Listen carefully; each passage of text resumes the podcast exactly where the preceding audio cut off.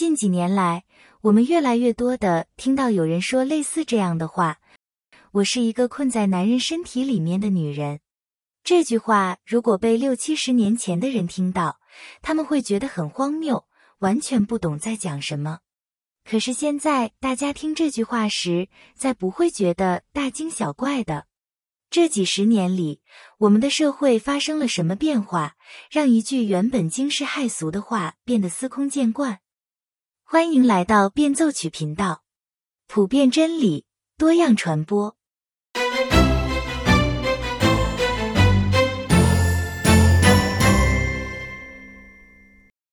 今天给大家介绍的这本书就会回答这个问题。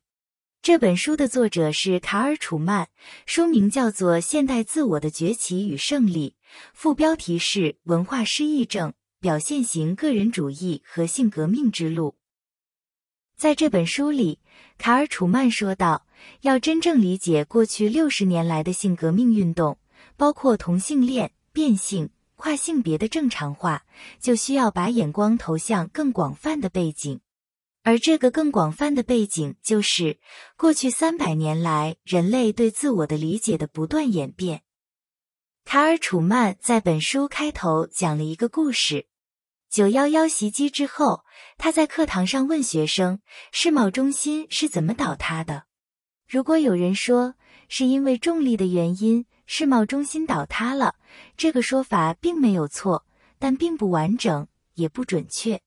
如果将这个事件与九幺幺袭击联系起来，我们就会看到世贸中心倒塌的真正原因是因为恐怖分子劫持飞机而被撞毁的。这样一个解释就更加完整明确。在日常生活中，我们可能会被问到这样的问题：为什么技术越来越先进，人却越来越不幸福？为什么越是发达的国家，人的心理疾病就越多？为什么越来越多的人对自己的性别身份感到不满意，要求变性，或者根本不承认自己有一个固定的性别？作为基督徒的我们，如果我们的回答仅仅是“这就是人的罪性啊”，那么这种答案就和声称世贸中心是因为重力的原因而倒塌的没什么两样。卡尔·楚曼指出，没有一个历史现象是它自身的起因。比如说，法国大革命的原因不是法国大革命，二战的原因也不是二战。换个角度来说，没有原子技术的开发，就不会有广岛的原子弹爆炸；没有二战，美国也就没有理由丢原子弹到广岛；而没有某种特定的战争哲学，也就无法将向广岛投原子弹合理化。我们看到的现象，只是冰山浮出海面的那部分。然而，要了解成因，就必须要把头探到水面之下，看看冰山到底是如何形成的。卡尔·楚曼希望通过这本书，让基督徒能够更加了解那些与我们看法相左的人，他们是如何得出他们的结论的。当你理解一个人的思路之后，你就能够用他习惯的方式来与他开展对话。所以现在回到这本书开篇的那个问题：为什么同样一句话，我是一个困在男人身体里面的女人，在六七十年前会被认为是很荒谬的，而在现在却司空见惯？这看上去是一个很简单的问题，但答案却涉及到政治、经济、文化、心理学、历史，甚至科技等等方面。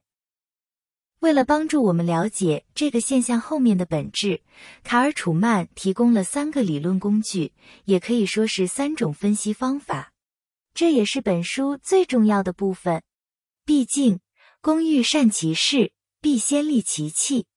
有了好的工具，分析问题、解决问题就方便了许多。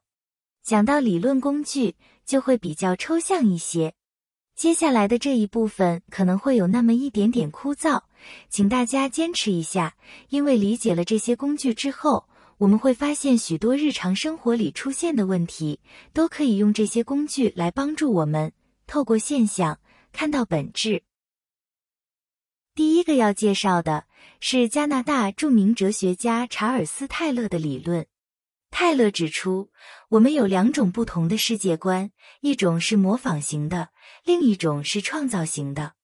模仿型的世界观有一个前提，那就是世界有一种固定的秩序，人类必须要遵守这种秩序；而创造型的世界观则认为，世界的秩序不是固定的，而是流动的。世界更像是原材料，人可以根据自己的喜好来创造世界。举个例子来说，比如在性方面的不检点，特别是婚外情，自古以来就有。在避孕手段出现之前，人们对这种不在婚姻范畴内的性行为是有所克制的，否则就像《返璞归真》的作者路易斯说的：“一个身体健康的年轻人，顺着性欲的冲动。”毫不知节制，要是每来一次就生一个孩子，十年之内，他所生的孩子已经足够装满一个村子了。这种克制背后体现的就是一个模仿的世界观。人知道自然的规则，人也知道自己只有遵守这个规则，才会不发生意外。然而，随着科学技术的发展，避孕工具的发明，还有堕胎技术的成熟，人们从原来的克制变成肆无忌惮、随性而为。婚前同居、婚后滥交不再是社会的禁忌，这就是一个从模仿型的世界观转换成创造型的世界观的例子。创造型的世界观让人不再臣服于一个固定的秩序之下，人将自己从宇宙秩序里，甚至从人类群体中抽离出来。他生活的目的和重心不再是围绕着一个外在的、独立于自己的存在，而是转向自己。泰勒还推出了一个概念，叫做社会想象。社会想象是指人想象社会存在的方式，人如何看待世界，人如何本能的与世界建立起联系。社会想象和社会理论不一样，社会想象通常是大多数人以形象、故事和传说的方法来表达的，它近乎于本能；而社会理论是少数人，也就是精英们提出的理论。有时候，精英提供的社会理论。会逐渐渗透到社会想象中去，比如说马丁·路德关于教会权威的论点，就广泛的影响了16世纪的欧洲社会。还有一些时候，精英所提出的理论与社会想象有很多相同的地方，这样这些理论就给普遍的大众提供了一个抓手，让这种理念能够更广泛的传播开来。接下来，我们来谈第二个工具。这是由社会学家菲利普·瑞夫提出的。他把世界划分为三种：第一世界是一个相信各样神话传说的多神的世界，比如说古希腊人相信奥林匹斯山上的诸神，古罗马也为各种各样的神造了一座万神殿。中国传统文化里也有许多神话，好像盘古开天辟地等等。第二世界是相信永恒道德律的一神教的世界，作为代表的是基督教、犹太教和伊斯兰教。第三世界是不相信神的世界，也可以说是毁灭的世界，因为它致力于毁灭第二世界的文化。第三世界遵循的不是永恒的道德律，而是随着时代变迁而不断转换的价值观。这三个世界可以在同一个时间。同一个空间并存，比如在很多国家，你会看到无神论者和有神论者生活在一起。第二世界和第三世界在信仰上没有共通之处，这两个世界的人在讨论问题的时候，就好像是鸡同鸭讲，大家自说自话，而不是在同一个层面上交换意见，这样就导致冲突越来越多。当下的美国就是一个很好的例子，这里既有非常虔诚的基督徒，也有坚定的无神论者，他们在很多事物上都有不同的看法，但谁也没法说服谁。菲利普·瑞夫将世界分成三种，与泰勒把人的世界观分成模拟型和创造性的，有异曲同工之妙，因为他们都是在讲人是否承认有一个超验的存在。菲利普·瑞夫还从时间的维度出发，把西方社会的发展分成四个阶段：最开始是政治人时代，这里的代表是古希腊雅典，然后是中世纪的宗教人时代，接下来是近代的经纪人时代，最后到了现代的心理人时代。在前三种人的时代，也就是政治人、宗教人和经纪人的时代里，人关注的东西是外界的外在的东西，比如他所处的社会、他的宗教信仰、他的工作等等。而在心理人出现之后，开始有了一个反转，人的焦点不再是外面，而是里面，是他的内心。当人的焦点从向外转换到向内之后，文化也跟着改变了。文化的目的不再是价值观的传承，而是让个人活得更精彩。个人对自我的认识不再是按照外界的标准，而是由他自己来定义。但是没有人是一座孤岛，要成为完整的人，人的自我定义必须要得到他人的认可。这也就是为什么同性恋群体或者跨性别群体不满足于社会对他们的容忍，而是要求别人都要认同他们、支持他们。对他们来说，仅仅容忍是不够的，因为容忍不代表赞同，而他们需要社会赞同他们对自我的定义，才能够成为一个完整的人。而之所以社会上对他们赞同的声音越来越多，是因为这个社会已经从第二世界越来越转向第三世界，一个相信流动的价值观而不相信永恒真理的无神论世界。那么，在这个创造型的世界观里，在一个不相信神的第三世界的框架下，人们的道德规范是被什么主宰着呢？卡尔·楚曼在这里介绍了第三个工具——苏格兰哲学家麦金泰尔提出的情感主义。情感主义就是在讲，所有的评价性判断，尤其是道德判断，无非都是个人偏好或情感的表达。情感主义否认道德是有客观标准的，所以我们才会听到这样的话：“你有你的真理，我有我的真理。”在情感主义的影响下，现代人活着的目标就是按照我的方式让自己快乐。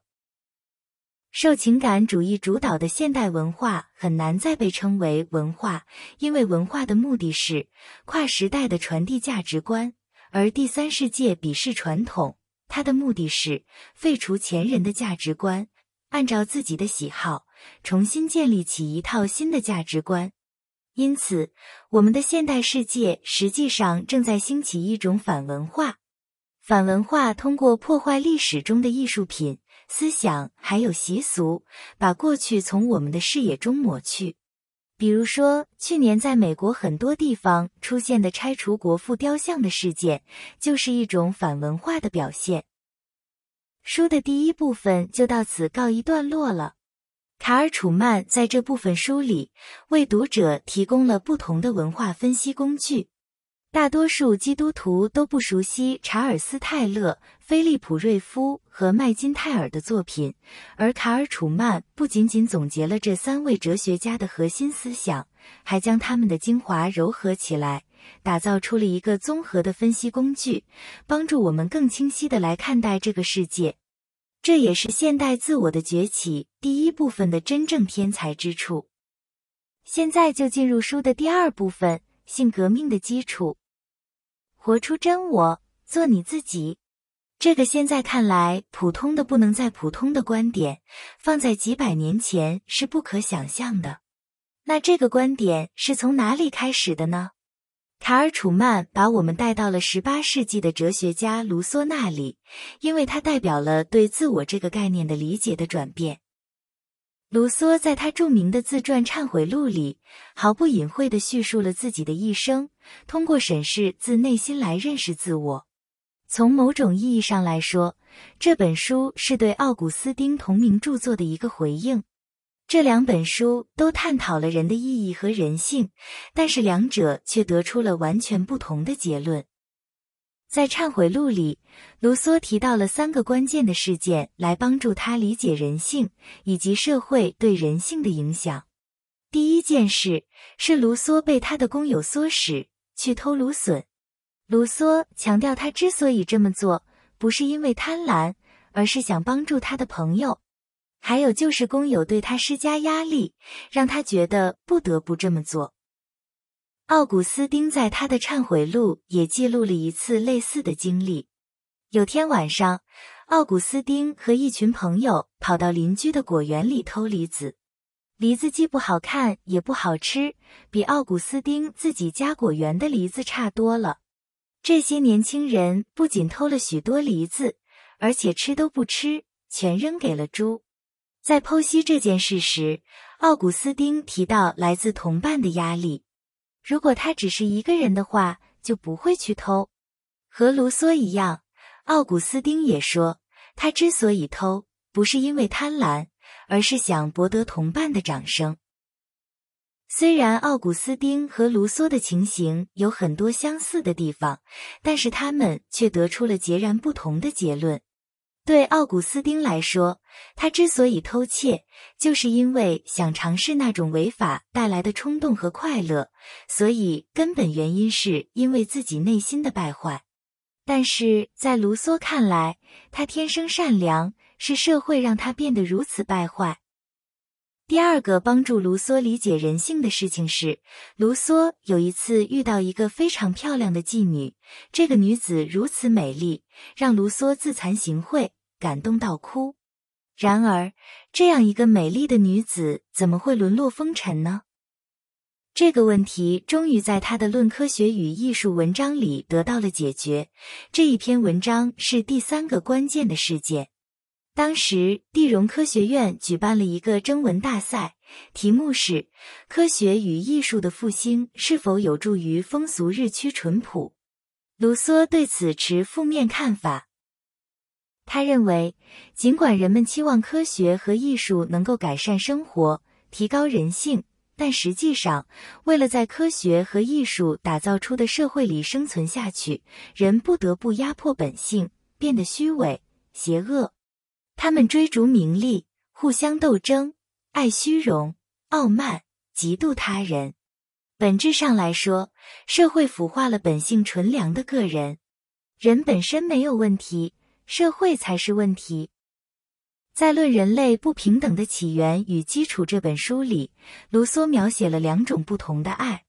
在自然状态下，人类有自我保护的意向，这种意向也称为自爱。是自然纯洁的，但是随着人类社会的发展，人和人的接触增多，每个人都要保护自己的利益，自爱发展成私爱 （amour propre）。这种爱将自己与他人进行比较，并且渴望自己拥有更多更好的东西。自爱是自然就有的，而私爱是社会造成的。追求私爱就带来了竞争和冲突，也带来了不平等。除了自爱之心之外，还有一个也是与生俱来的，那就是怜悯心。怜悯是人在看到他的同类受苦时的一种自然反应。原始状态的人不喜欢看到自己的同胞受苦，如果条件允许的话，他会鼎力相助。所有其他的社会美德，比如慷慨、仁慈等等，都是来自于怜悯。就这样。卢梭把伦理与个人感情联系起来。一个有道德的人，就是一个会怜悯的人。原始人在自然状态中，不仅他的自爱之心、怜悯心，甚至他的自由都是最完整的。卢梭不相信外在的法律，他认为这些法律只是让人疏远了真正的自我。人只有跟随他自己内心的声音，才能得到真正的自由，活出真我来。经过这样的梳理，我们能够清晰的看到，卢梭的这种关于自我和自由的建构，在现代变性运动中起到的作用。变性人的身份认知是来自于内心的声音，摆脱了一切外界的影响，甚至都不受染色体和身体器官的限制。这种立场与卢梭的想法是一样的。只有在倾听内心的声音的时候，在不受到文化捆绑的时候，这时候表现出来的人性才是最真实的自己。那么，卢梭的思想是怎样流传开来的呢？是通过艺术家，特别是在诗歌领域。浪漫主义运动里包含了许多卢梭的思想。卡尔·楚曼重点介绍了浪漫主义里的表现主义流派的三位诗人：威廉·华兹华斯、雪莱和威廉·布莱克。这里我就稍微介绍一下华兹华斯和雪莱。法国大革命打着理性至上的旗号，展开了一场大屠杀。革命失败之后，人们希望能够从一种审美的角度来重建美德。对华兹华斯来说，诗歌就是答案。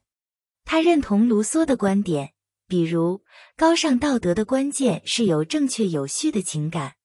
都市繁忙、机械式的生活腐蚀了人原本纯良的本性。相比之下，贴近大自然，过着质朴的生活，享受着朴素的情感，则是更好的选择。雪莱说：“如果人要有真正的良善。”他们必须要能感同身受，也就是我们现在经常说的共情。做到这一点，不是通过理性的分析，而是想象力。诗歌是富含想象力的语言，它是共情最好的媒介。雪莱认为，诗歌不是用来缅怀过去的，不是让人沉迷于那些看不到、摸不着、乌托邦式的幻想。雪莱希望用诗歌唤醒人们对自由的渴望，鼓励他们推动变革，打造一个没有压迫者的未来，实现真正的自由。但是，这种变革的手段与法国大革命的暴力手段不一样。诗歌是以和平的方式来达到社会变革的。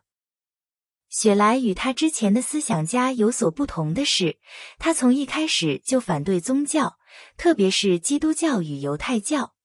在他看来，婚姻制度是社会压迫的核心体现，宗教教义是它的基础，宗教机构是它的依靠。婚姻制度就是有权利的人利用宗教控制其他人的工具。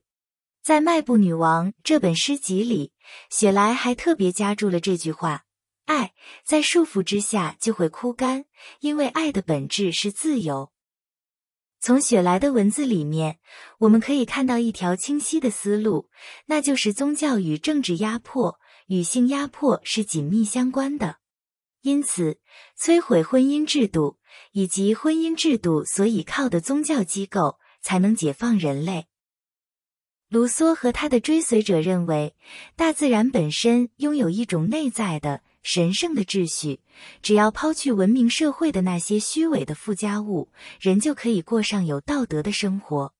接下来要介绍的三位思想家，就证明了这种看似无辜的想法，其实是多么的危险。他们分别是尼采、马克思和达尔文。在现代人看来，人是可塑的，做什么样的人，选择在我们。尼采有句名言：“上帝已死。”这句话后面隐藏的意思，其实比字面意思要深刻的多。启蒙运动的哲学家让人开始觉得上帝并不存在，或者有没有上帝都无关紧要。但是这些哲学家要么没有敏锐的前瞻眼光，要么没有勇气来指出一个没有上帝的社会最终会是什么样子。尼采在他的书里借着疯子来挑战那些无神论者。他们相信的道德、伦理、社会生活、政治生活等等，都是建立在一个信仰神的基础上的。如果他们不相信神的话，就应该找一种新的方式来重新搭建科学、逻辑和道德的基础。尼采说：“强大的宗教人士只是将他们的个人品味强加给社会，无神论者应该放弃宗教，并且让社会摆脱宗教的影响。”基督教道德是压迫人本性的，抛弃它，人就可以理所当然的来谱写自己的道德规范。马克思不认同尼采所说的，直接将宗教从社会中除去就好了。马克思说，宗教里的苦难。既是现实的苦难的表现，又是对这种现实的苦难的抗议。只不过这种抗议采取了虚幻的形式，是被压迫生灵面对无情世界的无奈和叹息。要改变他们的命运，第一步是建立一个更好的经济体系，因为人是由他所处的社会经济体系所决定的。根据马克思的观点，人对自己的认知是随着他经济情况的不同而不断变化的。换句话说，人的本性和身份感不是固定的，而是可塑的、相对的。还记得前面菲利普·瑞夫提出的三个世界的理论吗？第二世界是相信一个超验的神的世界。达尔文的进化论严重打击了第二世界。他不是第一个提出生物进化理论的人，但是达尔文的独特之处在于他废除了创造中的任何设计的概念。以前的进化论是说生物的进化受到神圣的造物主的影响，然而达尔文的理论对于大众来说相对容易掌握。他解释了生命的自然演化，不再需要神圣的造物主。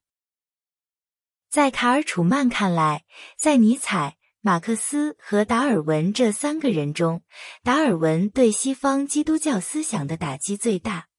自他开始，人类对自己的看法就此大为改观。人从一个有特殊使命的被造物，变成了进化的偶然产物。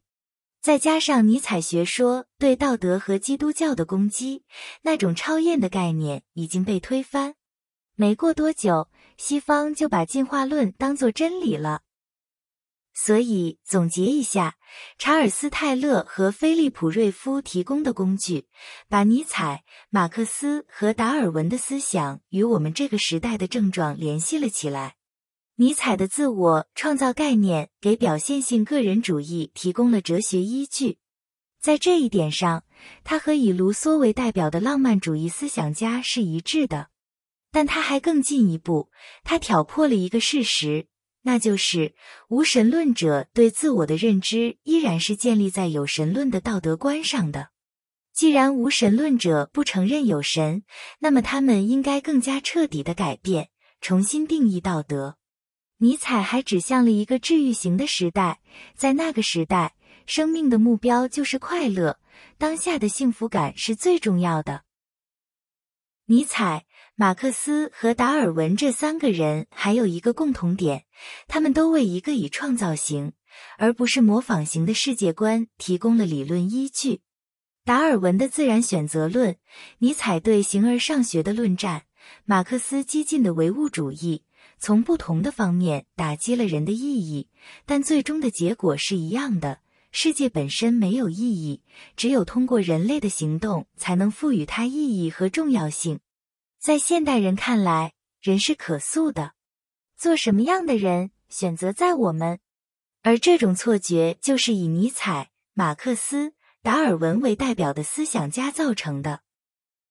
尼采在他的自传里有段描写自己的话，用在这里来形容这三个人，再合适不过了。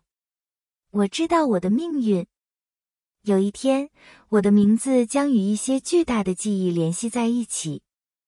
从一种尘世不曾有过的危机开始，从最深刻的良知冲突开始，从一种决定开始，追忆起来反对迄今所信仰、所要求、所神圣化的一切。我不是人，我是炸药。接下来，我们就进入本书的第三部分：革命的性化。性是指性别的性。这一章里最重要的人物是弗洛伊德，他的理论曾经风靡一时，他本人也被作为心理学史上的伟大人物来研究。但是科学界已经基本否认了他的理论，也很少有人在临床实践中使用。即便如此，弗洛伊德的理论依然进入了人类的社会想象，开始广为大众接受。弗洛伊德认为，人存在的目的是为了获得幸福，性能给人带来最大形式的满足，所以真正的幸福是性的满足，而获得幸福的方式就是做那些能够让你得到性满足的事情。在弗洛伊德看来，一个真实的人就必须能够表达和满足他的性冲动。然而，按照这个标准，如果人的一举一动都被性冲动主宰，那肯定会对其他人产生负面的影响。不约束欲望中最黑暗的那部分，就不可能有文明。人若要在社会上和他人共存，就一定要抑制他的某些欲望。弗洛伊德说：“我们的文明是建立在对个体的性本能的压制之上的，每个个体都必须做出一定的牺牲，比如放弃自身人格中的权利欲、进攻性及仇恨性。之后，文明得以产生，社会实现物质财富与精神财富的共享。”就这样，卢梭的社会契约在弗洛伊德手中变成了性契约，用性的约束来换取和谐社会。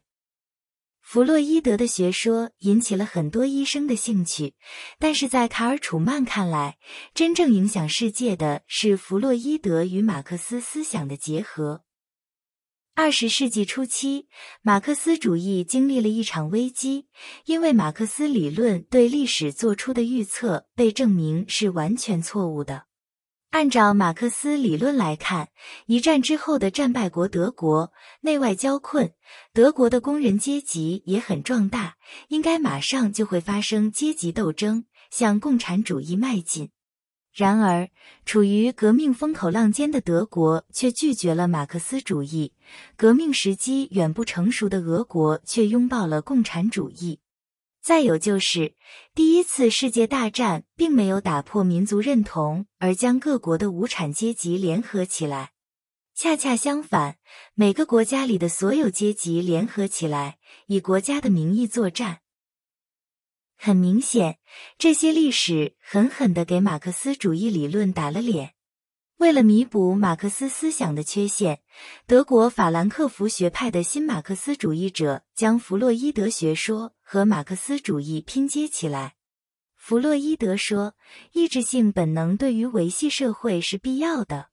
马克思说，所有社会的历史都是阶级斗争史。于是，新马克思主义者断言，当下社会的阶级斗争是以压制性本能的方式开展出来的。性道德是资产阶级实施其文化统治的一种手段，源自于父权制概念。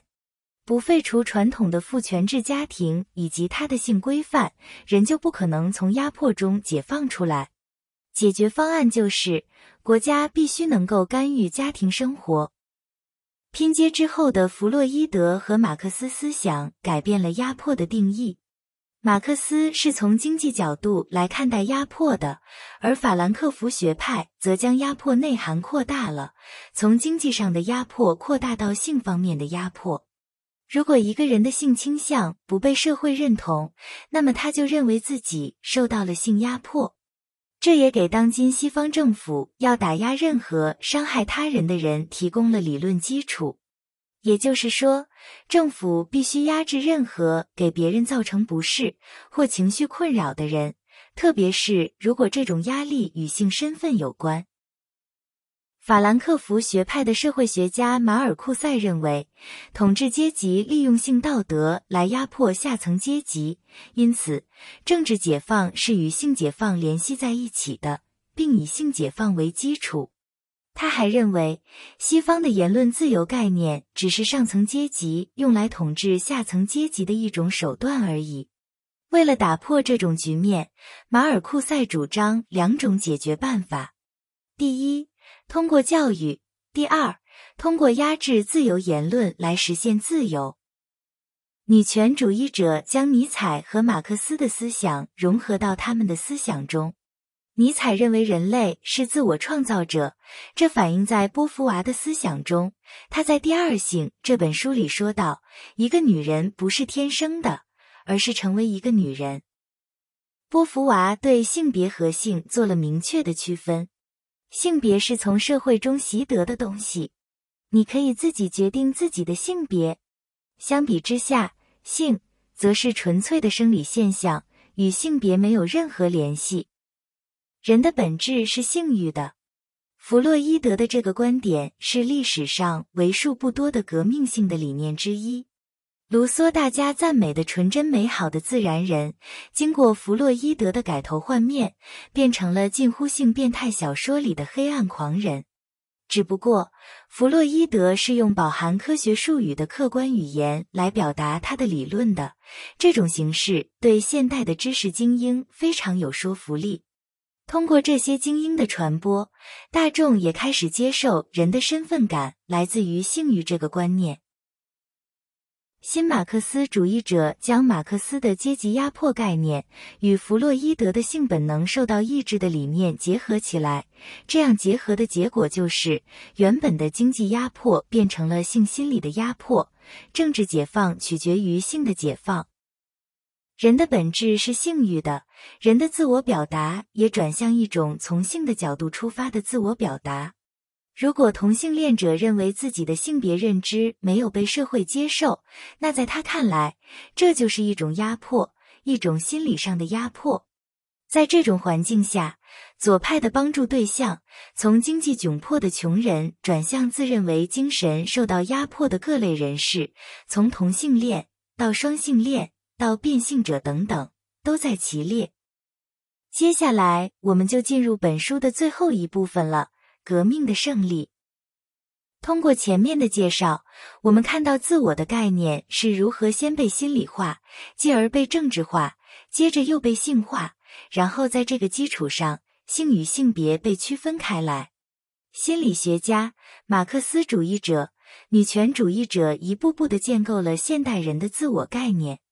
那么，这种概念最后是如何融入大众生活的呢？卡尔·楚曼认为是通过超现实主义和色情文化。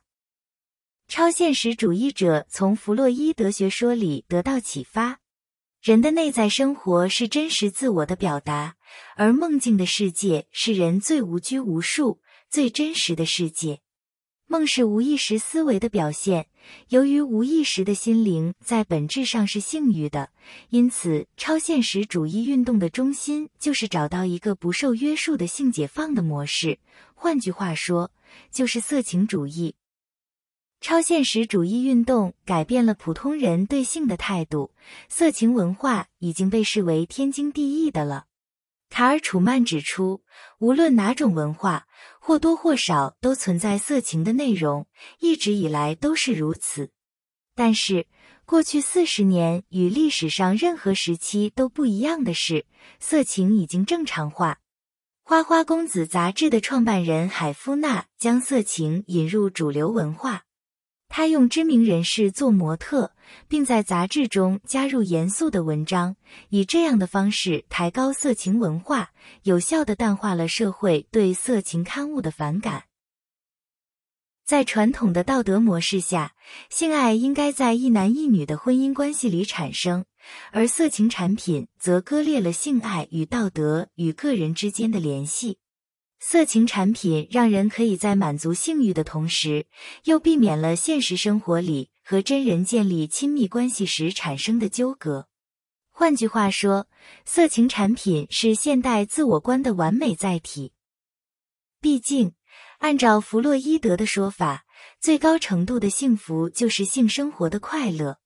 那么，还有什么比招之即来、挥之即去的色情产品更能让自己达到最大程度的满足呢？换个角度来看，色情文化公然步入大雅之堂，仅仅是治愈型文化的一个方面而已。菲利普·瑞夫在一九六六年出版了一本书，名叫《治愈的胜利》。他在书里指出，这个时代是心理人的时代。而现代社会的文化是治愈型的文化。回看这过去五十年，我们可以就看到社会是如何缓慢但稳定的发展成一个治愈型的社会。最好的例子莫过于美国最高法院在过去几十年里对一些和性有关的案件的判决了。我认为这是卡尔·楚曼写的最好的一部分。他用历史学家的眼光，公平客观地看待最高法院的判决，将隐含在意见里的观点清楚地呈现在读者面前。我会专门用一期节目来把卡尔·楚曼的这章内容为大家详细解读一下，这里只是一个综述。在三权分立的美国，最高法院代表三权之一的司法机构，它与国会和总统享受同等的权利，不受他们的辖制。理论上来说，最高法院唯一要考虑的是如何按照当初美国国父们的立法原则来诠释宪法、维护宪法。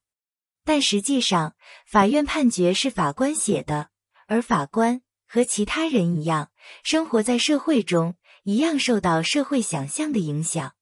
纵看历年来的关键性案件，我们可以看到，最高法院的判决反映出一个现象。那就是它越来越多的受到治愈型文化的影响。除了最高法院，治愈型文化在精英阶层里也很有市场。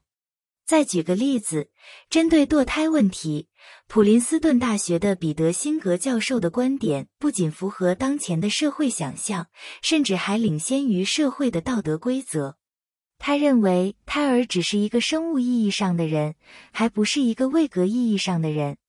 有位格的人具有与道德相关的特征，比如知觉、欲求、理性推理能力、自我意识等等，而这些特质胎儿都不具备。根据这个定义，还在母亲腹中的胎儿、刚出生的婴儿、有严重智力障碍的人都不算是人，不比动物更有价值。从道德思维的批判层面或纯粹伦理的角度看，沙鹰不是想象中的那么恶。但是说到这里，彼得辛格却话锋一转，他认为，如果胎儿的父母亲因为失去孩子会非常难过的话，那么堕胎就不应该。辛格这个观点的根据就是来自于治愈型文化，快乐是唯一的标准。除了最高法院。文化精英之外，大学校园里的治愈型文化也大行其道。从 Trigger Warning 到 Safe Space，学生们似乎变得越来越脆弱。不管是大学课堂、演讲台，还是图书馆，他们总能找到冒犯自己的内容。难怪有人说现在的大学生是雪花一代。在治愈型文化。越来越成为社会主流的文化时，LGBTQ 的出现也不再出人意料。毕竟，如果整个社会都在鼓励活出真我、快乐第一，那么不管我给自己打上什么样的标签——异性恋、同性恋、变性人等等，那都应该被社会认可才是。而且，不仅仅是容忍而已，社会还要大家鼓励。唯有这样，才会让我感到快乐。但实际上，据卡尔·楚曼看来，LGBTQ 这个联盟不会一直长久下去。他们目前联合在一起，只不过是因为他们都自认为是道德的受害者、社会的受害者而已。除了这点之外，LGBTQ 这些人彼此之间没有什么共同点。女同性恋者认为自己比男同性恋者遭受了更多的歧视。他们与变性人的共同点更少。他们认为女性身份不能与她的生理特质割裂开来，也不能通过手术人为制造出来。男同、女同、变性者、双性恋者，他们之所以能够联合起来，只不过是因为敌人的敌人就是我的朋友罢了。今天，LGBTQ 群体要求社会改变对待他们的方式。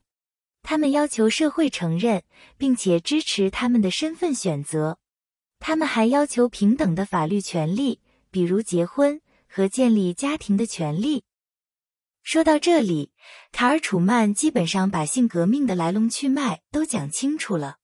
那么，基督徒应该如何应对这一切呢？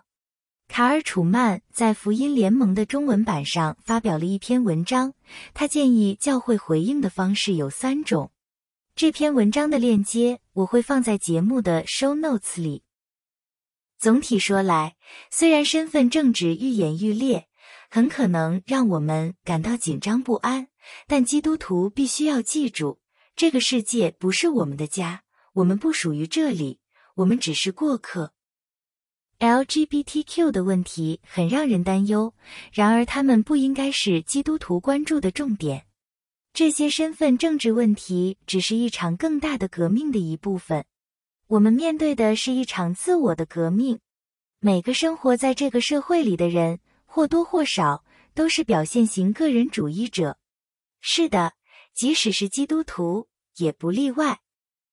卡尔·楚曼说：“我们必须接受现实，那就是我们现在已经生活在反文化中，不太可能回到第二世界里。但是这又如何呢？基督徒信靠的是耶稣基督的福音，而不是这个世界的声音。”王一牧师在一篇布道里说：“福音的最大的能力是什么？我们在一个不公平的世界里，最大的能力就是承受不公。”当我们活在一个充满苦难的世界里，如果我们真正的信靠主耶稣基督，我们生命里最大的能力就是承受苦难的能力。约翰福音十三章三十五节说：“你们若有彼此相爱的心，众人因此就认出你们是我的门徒了。” LGBTQ 运动取得了胜利，部分原因是因为他们有一个紧密的、有组织的、相互支持的社区。如果那些相信谎言的人可以这样做，那些相信真理的我们是不是也应该做得更好？